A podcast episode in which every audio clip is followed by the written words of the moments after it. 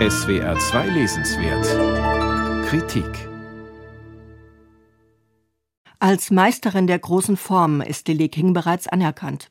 Fünf Romane hat die 59-jährige amerikanische Schriftstellerin schon geschrieben, bevor sie sich in ihrem Sammelband Hotel Seattle nun der Shortstory zuwendet. Alkoholmissbrauch, psychische Probleme und Trennungen sind häufige Themen in diesen zehn Kurzgeschichten. Im Zentrum stehen verlorene Kinder und Jugendliche, die in zerbrochenen Restfamilien mit einer Mischung aus Trotz und Trauer zurückbleiben. Es sind einfühlsame Nahaufnahmen, kleine, psychologisch genaue Kammerspiele, die Lily King literarisch in Szene setzt.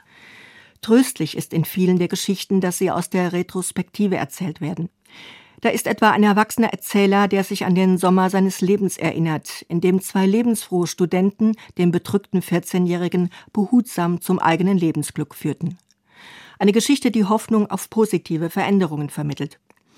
Lily King schreibt Geschichten über Widerständigkeit in widrigen Verhältnissen. Der Wechsel zwischen sozialen Milieus gelingt ihr dabei mühelos und glaubwürdig. Finanziell prekäre Verhältnisse von alleinerziehenden Elternteilen schildert sie genauso überzeugend wie das Leben des Neuengland-Adels zwischen Tennisplatz und Swimmingpool. Die Liebe in all ihren Facetten sei ein wichtiges Thema ihrer Short Stories, sagte die Autorin in einem Interview.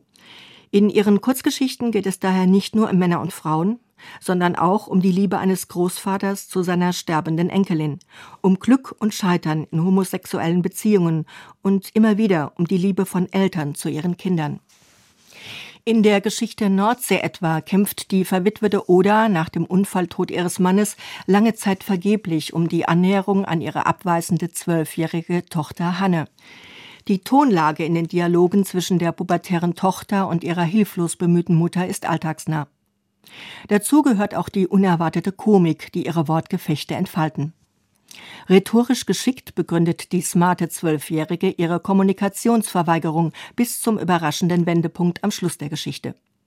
Dazwischen lassen einzelne Sätze durch ihre analytische Schärfe aufhorchen.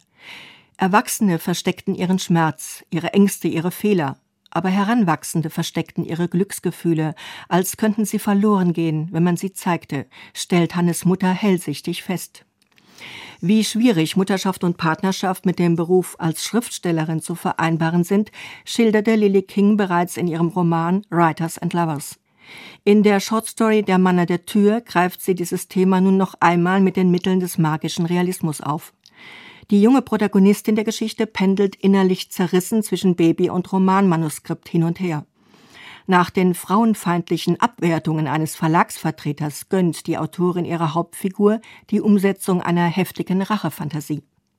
Lily Kings Kurzgeschichten, die eine große Spannbreite von sozialen Milieus, Handlungsorten, Perspektiven und ProtagonistInnen aufweisen, setzen sich über jegliche thematische Begrenzung hinweg. Übergänge und Abschiede werden psychologisch einfühlsam und dramaturgisch spannend ausgeleuchtet, wobei dem Setting eine entscheidende Bedeutung zukommt.